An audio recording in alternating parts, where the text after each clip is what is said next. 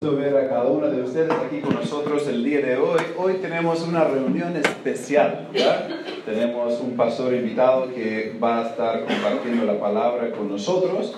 No es un pastor desconocido porque ha estado aquí con nosotros en otras oportunidades, pero es un placer tenerle de vuelta. Es el pastor de, del hermano Bastián que estuvo aquí con nosotros la semana, bueno, el año pasado, y un placer tenerle a él de nuevo aquí con nosotros y tener a unos más allí de Iquique. Pero tenemos al pastor Cristian Alarcón con su, su, esposa Lorena. Nosotros nos conocimos en el año 2007, si no me equivoco, y estuvimos ahí sirviendo juntos en Maipú, en una iglesia y después el Señor nos guió a nosotros acá y a ellos allá a Iquique y están haciendo un muy buen trabajo en la obra del Señor y estamos muy contentos por lo que Dios siga haciendo allá y bueno, vamos a invitarle a él ahora que pase adelante para presentar uh, o traer el mensaje de la palabra de Dios. Muchas gracias. Muy bien hermanos, muy buenas tardes. Estoy muy contento de poder estar en la iglesia Libertad y ya hace un tiempo que no estábamos y, siempre es bueno poder ver eh, caras nuevas y cómo la obra va avanzando y cómo el equipo también está creciendo. estamos acá este fin de semana por motivo de la capacitación pastoral, disfrutamos de un hermoso tiempo, eh, casi dos, dos días enteros donde pudimos estar siendo desafiados por la palabra de Dios para avanzar y continuar con más excelencia trabajando para nuestro Señor. Amén. Entonces, contento de que la obra esté avanzando y de ver, y ya pronto tendrán una iglesia hija o dos iglesias hijas, van a ser como mellizas, ¿no? Gemelas, algo así. ya con un hijo a veces hay problemas, entonces con dos a la vez puede haber más problemas, pero ese es el desafío de las iglesias, que podamos estar plantando, dando a luz más iglesias y eso será algo muy bueno de ver de aquí en adelante con toda esta generación que se está levantando que Dios está uh, obrando en jóvenes y no tan jóvenes también para que las iglesias se multipliquen y eso es algo muy emocionante. Esperamos y conversábamos con el pastor Jason durante la semana un sueño de poder tener quizás en cada, por lo menos un sueño a, o algo a mediano plazo, tener en cada región del país una iglesia saludable donde, donde no sé, pues desde, desde, desde, Arica hasta lo más al sur posible, eh, haya siempre una iglesia y que esas iglesias comiencen a reproducirse, sería algo muy interesante y es un desafío que lo, lo va a poder hacer posible una iglesia, una iglesia que está centrada en la gran comisión. Entonces eh, debemos avanzar. Estoy con mi esposa Lorena, mi hijo uh, Cristóbal, eh, Bastián Chacama, que también está con nosotros, está trabajando este año a tiempo completo en la iglesia en Iquique, y mi hijo menor, que se quedó llorando con sus abuelos porque ya mañana nos vamos, entonces es el que más sufre, ¿ya? Yo feliz de estar lo más lejos de, del calor, hermano, ¿no? No, de la suegra, por supuesto que no, ¿ya?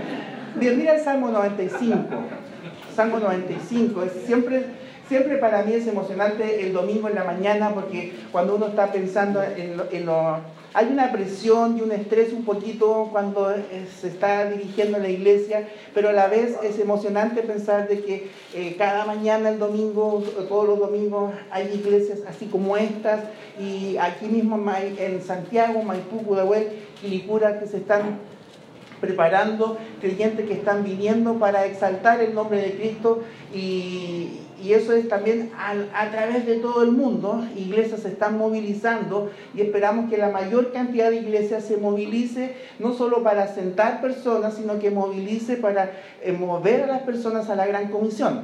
Y el Salmo 95 siempre para mí es como, como un salmo de, de entrada o de invitación que nos hace recordar por qué estamos aquí, por qué debemos continuar congregándonos. Y mira, qué interesante algunas palabras del Salmo 95 que nos hace una linda invitación. Esto puede ser una canción, quizás los músicos pueden ponerle música. Esto dice, bueno, algo así estábamos cantando en una de las primeras canciones, dice, venid, aclamemos. ¿Cómo debemos venir? Aclamando, pero ¿cómo? ¿Con qué actitud? Alegremente. Alegremente. Ah, porque no venimos acá a, matar el tiempo, simplemente venimos a exaltar y a, glorificar a una persona demasiado especial, es nuestro Dios.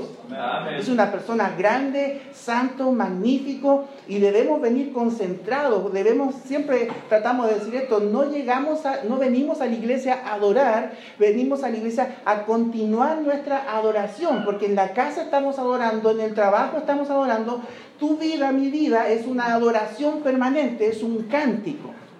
El instrumento más importante no es el piano, no es el cajón, la guitarra. El instrumento más importante que brinda adoración a nuestro Dios somos nosotros mismos.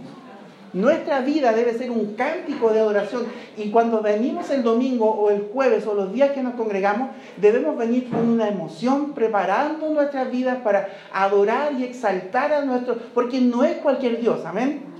Es un Dios, fíjate cómo dice más adelante, cantemos con júbilo. ¿Sabes qué? A veces las canciones nuestras son un poquito más depresivas, ¿no?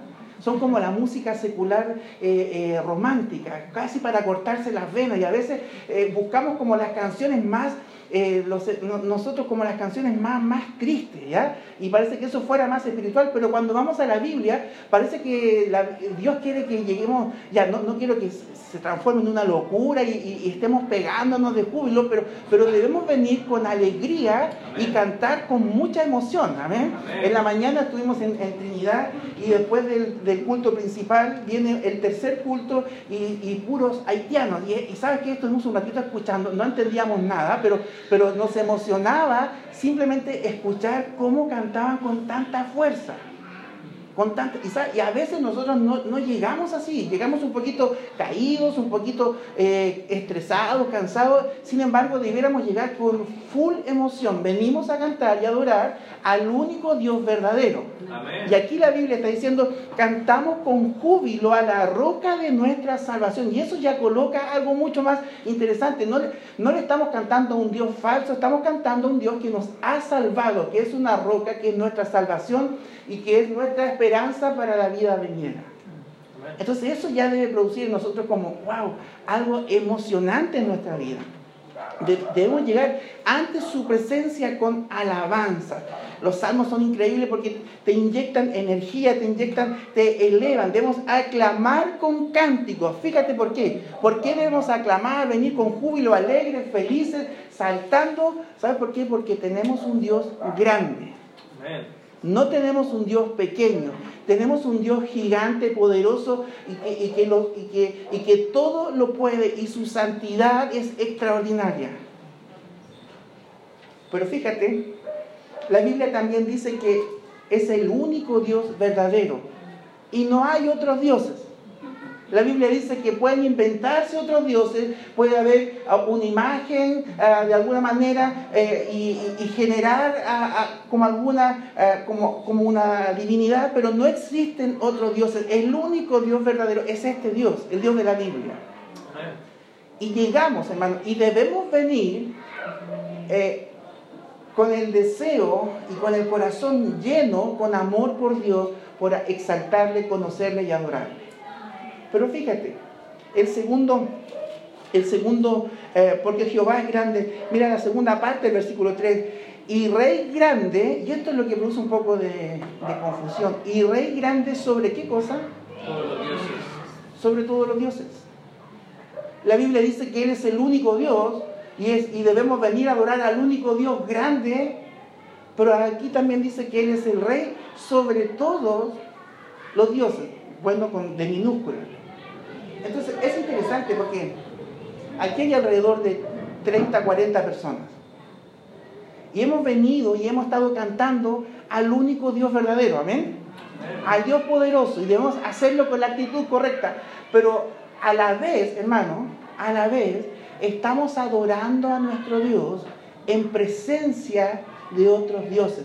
Falsos, por supuesto. Pero cada uno de nosotros estamos, hemos llegado aquí, y te voy a explicar un poquito esto, pero eso va a ser lo interesante del cielo. A veces tú y yo pensamos en el cielo como, como angelitos con alas, un arpa, humo y todo el día flotando y pensamos que eso es la eternidad y eso será como algo súper aburrido si eso es el cielo. Pero el cielo es algo mucho más apasionante. Y lo más apasionante que tendrá el cielo es que nuestra adoración a Dios no estará estorbada como hoy día sí está estorbada nuestra adoración. Cada uno de nosotros disponemos a adorar a Dios, pero ¿sabes qué? Hay dioses que están batallando, por eso que la Biblia dice que debemos cuidar el corazón.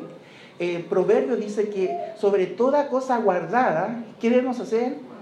Guardar el corazón, porque de él fluye, de él sale la vida, de él va, eso va a determinar lo que va a ser mi conducta. Entonces cada uno de nosotros estamos aquí en presencia de este Dios maravilloso, grande, pero a la vez hay dioses que están batallando por ganar el trono de nuestro corazón. Deuteronomio 11 dice que, mira, vamos a Deuteronomio 11 mejor, porque me lo sé en hebreo, pero no me lo sé en castellano de memoria. Mira Deuteronomio capítulo 11 y verso y verso, ya te lo digo, 16.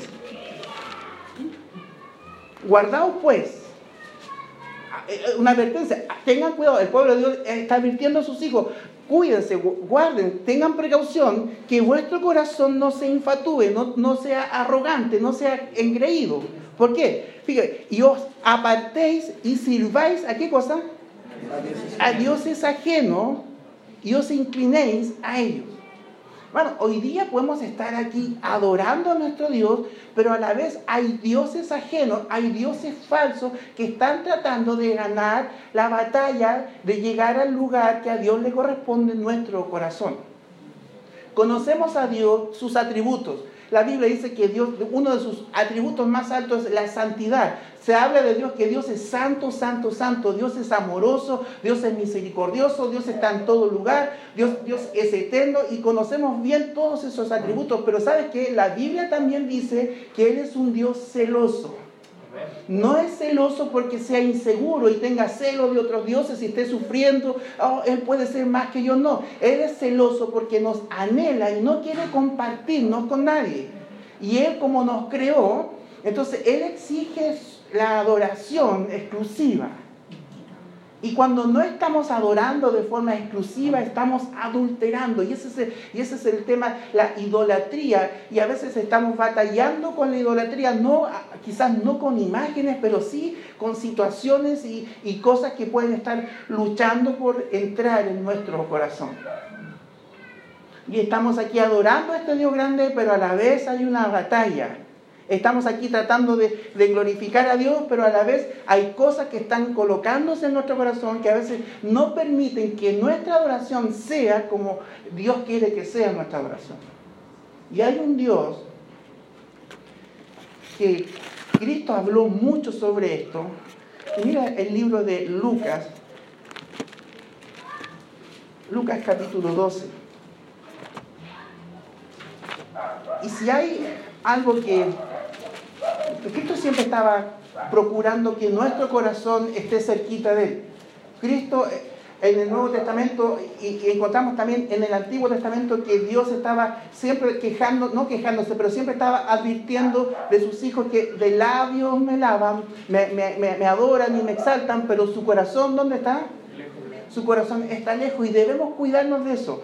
Y en el Nuevo Testamento encontramos a Cristo siempre advirtiendo muchas veces y en sus parábolas, como de las 38 parábolas, casi 16 de las parábolas estaba dirigida a un Dios que siempre está batallando por apoderarse del corazón. Por un Dios que está siempre tratando de apoderarse de tu reino en tu vida. ¿Y sabes qué? Ese es el Dios del dinero, el Dios de la riqueza. Bueno, no solo existe ese Dios, hay muchos otros. Uno mismo puede ser uno de los rivales de Dios.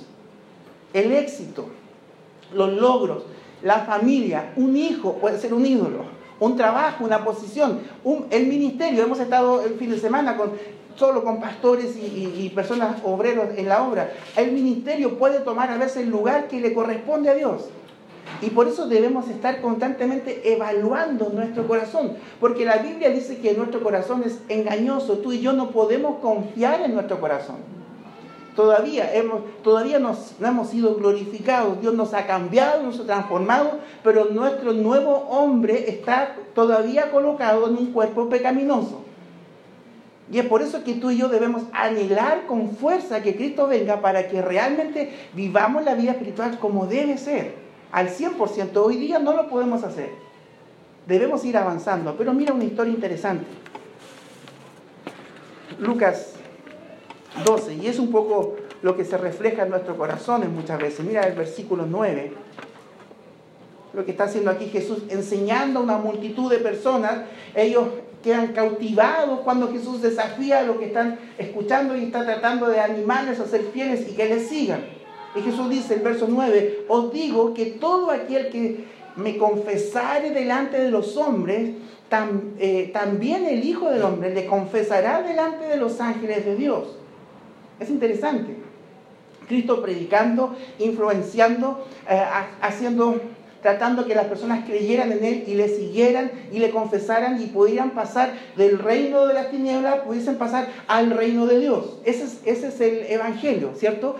hay un cambio de reino, entonces eso significa un cambio de vida, un cambio de ver la vida, un cambio de cosmovisión. Entonces, el, evangelio, del, eh, el evangelio de Cristo es, eh, muchas personas pueden decir, soy, soy evangélico o soy un hijo de Dios, pero realmente eso sucede cuando, cuando Dios ha entrado en su corazón y ha transformado su vida. Ha dejado, está luchando, pero ahora hay un cambio. Y Cristo está tratando de, de explicar eso. Confiesan a mí, yo quiero ser tu Dios, yo quiero ser tu Señor, he sido tu creador, pero yo quiero ser tu Salvador y además tu Señor. Y en medio de ese contexto, tratando de evangelizar, Cristo tratando de discipular, fíjese la multitud, ¿cuál es la pregunta de un joven? Mire el verso 13. Y le dijo uno de la multitud, ten en mente, Cristo está evangelizando, confiésame a mí, yo quiero ser tu Señor. Y mira lo que dice eh, en medio de la multitud. dice, maestro, aparece un hombre y dice, maestro, di a, a mi hermano que parta conmigo la herencia. El Cristo podría haber dicho, plop, ¿no? Estoy hablando de otra cosa. Más rato te atiendo, ¿no? Estoy tratando de que sea mi discípulo, estoy tratando de yo ser tu Señor. Y ya, yo, una pregunta. Dile a mi hermano que comparte la herencia, porque parece que era el hermano menor y el hermano mayor, en ley judía, recibía como las tres cuartas partes de la herencia. Entonces el menor recibía un pichintún de la, de la herencia. Entonces él estaba preocupado de aquello. Cristo está preocupado de que le siga, que le confiese, él quiere ser su Señor, quiere ser su Dios. Pero hay un problema en el corazón de este hombre. Entonces, mira el verso 14 y el verso 15. Aquí Jesús le responde respecto a lo que el hombre le está preguntando. Más él le dijo, Cristo, hombre, ¿quién me ha puesto sobre vosotros como juez o partidor? Y le dijo, mirad, guardaos de toda, ¿qué cosa? Avaricia. Avaricia. Porque la vida del hombre no consiste de la abundancia de los bienes que posee. Qué interesante, ¿no? Cristo evangelizando, este hombre sale con una pregunta, nada que ver. Es como cuando uno entra a un discipulado y tú entras con todo el ánimo y de repente una pregunta y uno, ah, súper emocionado, ¿qué va a decir? Y los ovnis no tienen nada que ver con lo que uno estaba enseñando. O salen con cosas así, ¿le, ha pasado, hermano? Eh, eh, pero, es divertido, uno tiene que poner una cara así como, ah, mira, lo vamos a ver después. Pero Cristo fue como directo al hueso. Jesús aquí está dando una lección práctica, clara, a este hombre y a todos nosotros.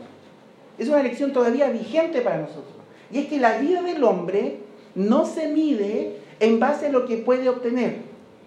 El valor que tú tienes, el valor del hombre no puede, no puede medirse, no puede valorarse simplemente por las posesiones, por el dinero, por las riquezas o por las cosas que tengamos. Entonces de aquí en adelante Cristo va a narrar, va a ayudar a, los que están tratando de, de predicarse el Evangelio a tener en consideración esto, porque este es un Dios que está batallando no solo con los inconversos, hermanos, batalla con nosotros. Este es un Dios. Hemos venido, recuerda, a adorar al Dios maravilloso, al grande. En medio de eso hay dioses en tu vida, en mi vida, dioses falsos, que quieren tomar el lugar que a Dios le corresponde. Entonces, el problema, lo que Cristo está enseñando, el problema no es el dinero, el dinero no es la raíz de todos los males, sino cuál es, cuál es el problema. Entonces es el amor al dinero. Cuando Jesús habla de la idolatría en el Sermón del Monte, la única aplicación que hace es precisamente del dinero. Mira Mateo 6, 24. Mateo 6, 24. Sermón del Monte es un lindo sermón está tocando varias cosas, las características internas de un creyente, y está hablando cómo, cómo ah, el, el Sermón del Monte nos ayuda a entender un poquito más también el nivel ser. Pero cuando llega ahí en el 6.24, ninguno puede servir. Y aquí está la aplicación, una de las pocas cosas que Cristo hace, una aplicación dentro del Sermón del Monte. Ninguno puede servir a dos señores. Porque o aborrecerá al uno o amará al otro, o estimará al uno o menospreciará al otro. No podéis servir a Dios y a las riquezas. Pero ¿sabe qué? Con mucha facilidad podemos nosotros hacer que la vida gire alrededor de las cosas. Aun cuando hemos pasado del reino de las tinieblas al reino de Dios, aún el dinero puede estar estorbando y puede girar y puede y, y tú y yo podemos estar girando alrededor de las posesiones. Un hombre, un autor de un libro dijo, mira, pon atención, aquel que provee para su vida, pero no se preocupa por la eternidad, es sabio por un momento y necio para siempre. Entonces, aquel que se preocupa eh, de su vida, pero no se preocupa por la eternidad, aquel que provee para su vida, pero no se preocupa por la eternidad, es sabio por un momento y necio para siempre. ¿Sabe qué? Alguien ya había dicho esto, pero con unas palabras más profundas que este autor. Mira el verso 16 de Lucas 12 al 19. Esto mismo que parafraseó este autor, Cristo lo hizo de una manera muy distinta. También le refirió, el verso 16, una parábola diciendo, la heredad de un hombre, de un hombre rico, había producido mucho. Fíjate, y él pensaba dentro de sí, ya quizás puedes ir subrayando algunas cositas interesantes, él pensaba dentro de sí, puedes subrayar eso, diciendo, ¿qué haré? Porque no tengo dónde guardar, fíjate, mis, ¿qué cosa? Mis frutos. Y dijo, y dijo, esto haré, derribaré, ¿qué cosa? Mis graneros, y los edificaré mayores, y allí guardaré todos mis frutos y mis bienes. Y diré qué cosa a mi alma. Alma, muchos bienes tienes guardado para muchos años. Repósate, come, bebe, regocíjate. Interesante, ¿no? Eso es lo que hace un poquito, Cristo está diciendo, eh, cuida, cuida tu corazón de la avaricia, del Dios del dinero, de las posesiones. Porque mira, aquí describe un poquito qué produce o qué hace este Dios del dinero en el corazón de nosotros.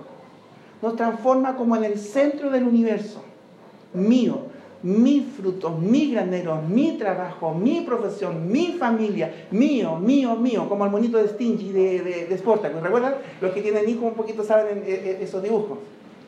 Mío, mío, mío, todo mío, como un niño chico.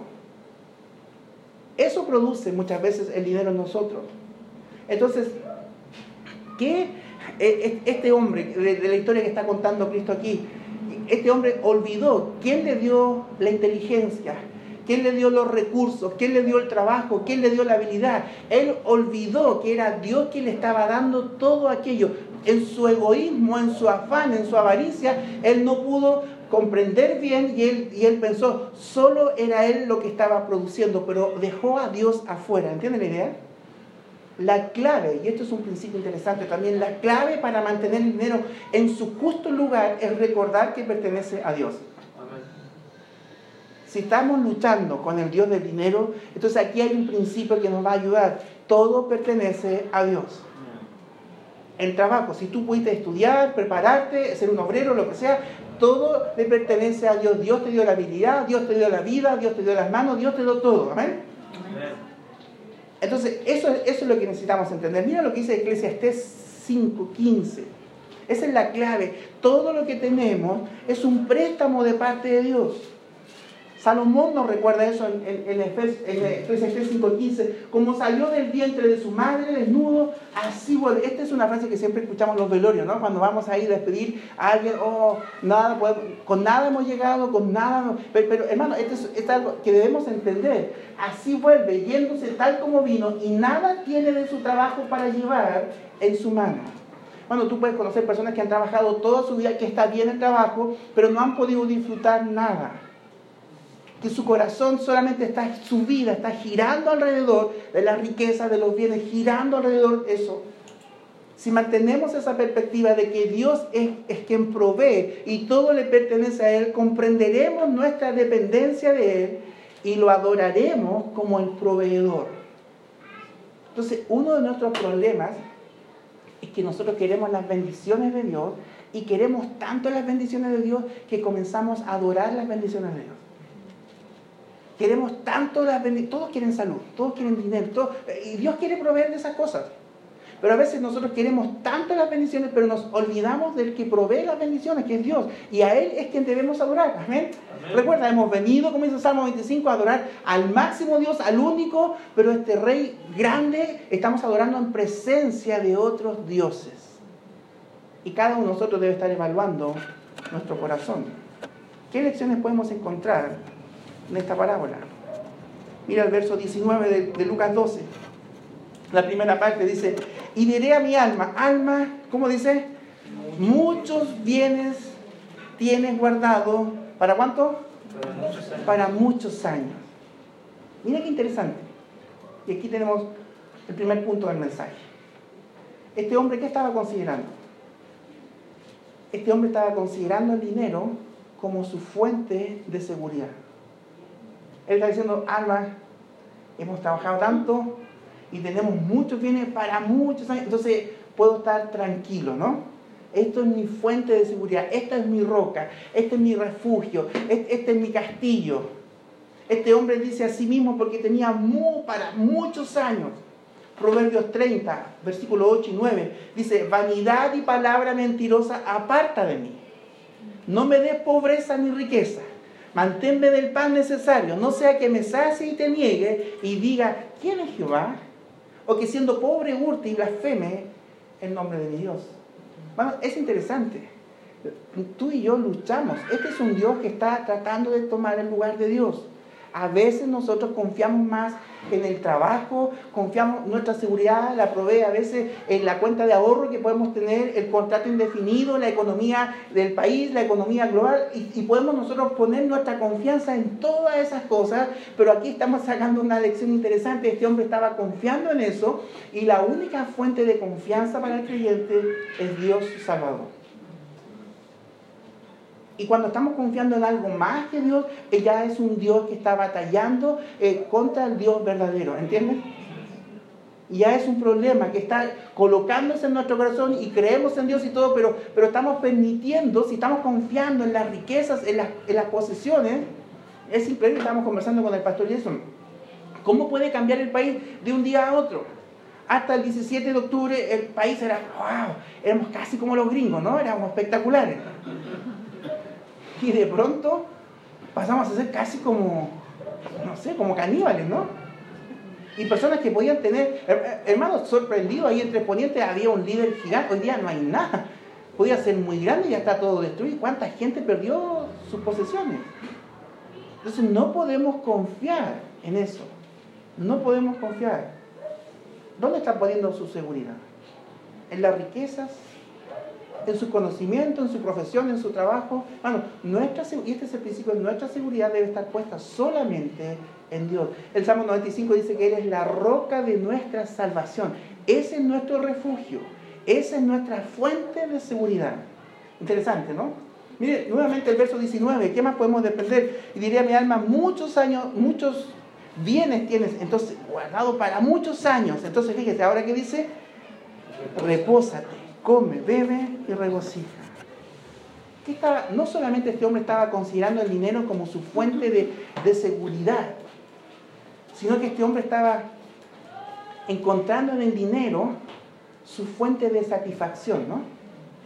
Eh, ah, tengo tanto, entonces disfrutemos, disfrutemos, disfrutemos. Eh, aquí está la tranquilidad de mi vida, en los bienes que, que he adquirido. Eso es lo que decía este hombre. Deberíamos recordar la palabra del rey Salomón, Eclesiastés 5.10, el que ama el dinero no se saciará de dinero y el que ama mucho tener no sacará fruto. También esto es vanidad. Bueno, las personas, los multimillonarios, nunca están saciados de lo que tienen.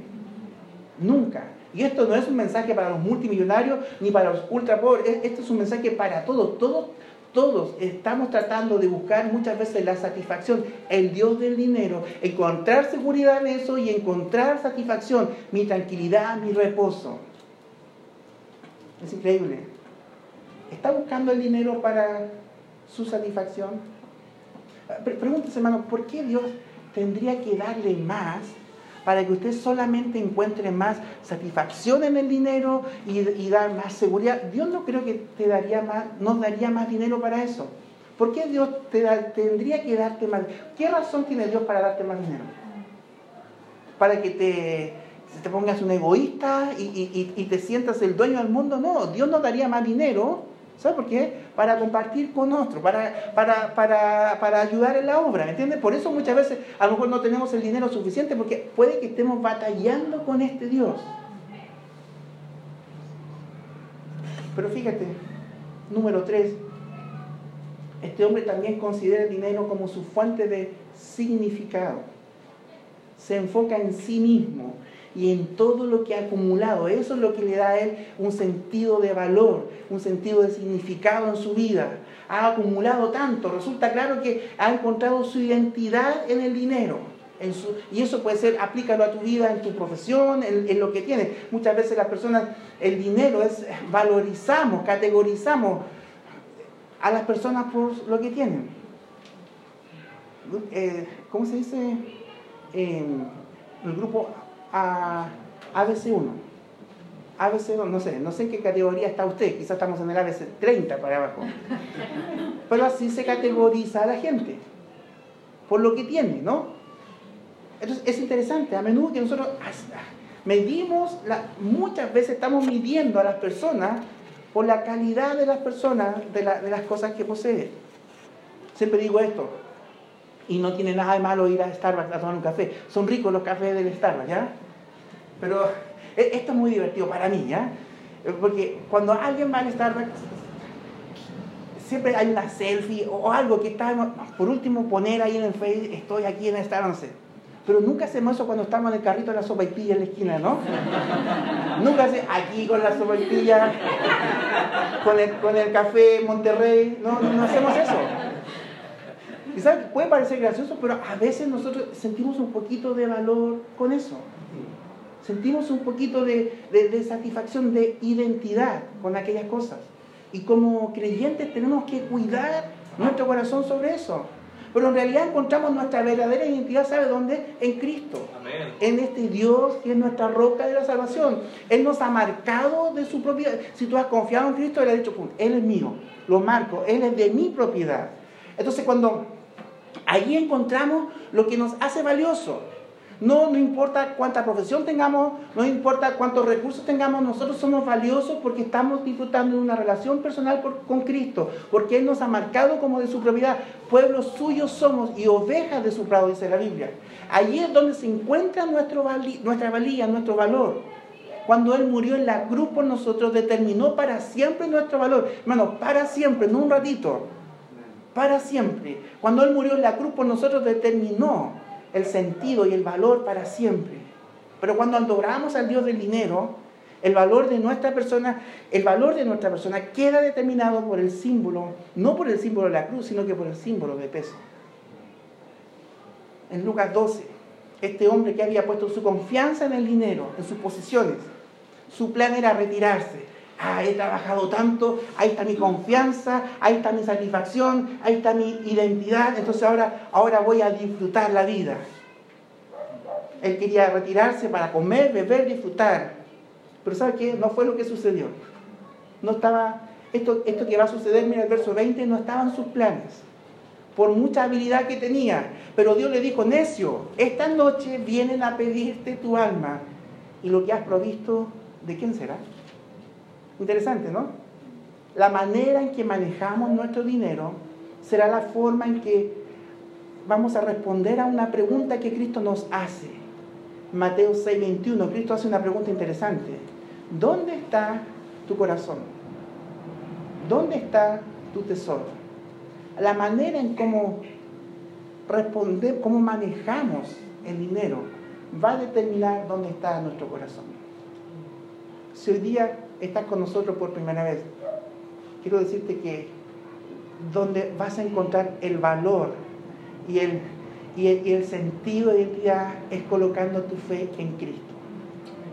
Y si ya estás en Cristo, debemos cuidar nuestro corazón de que no se esté desviando. Recuerda, comenzamos diciendo el Salmo 95, hemos llegado, hay una invitación para cantar, adorar y glorificar al único Dios verdadero, pero estamos todavía en presencia de otros dioses, en presencia de que se está librando una batalla en nuestro corazón.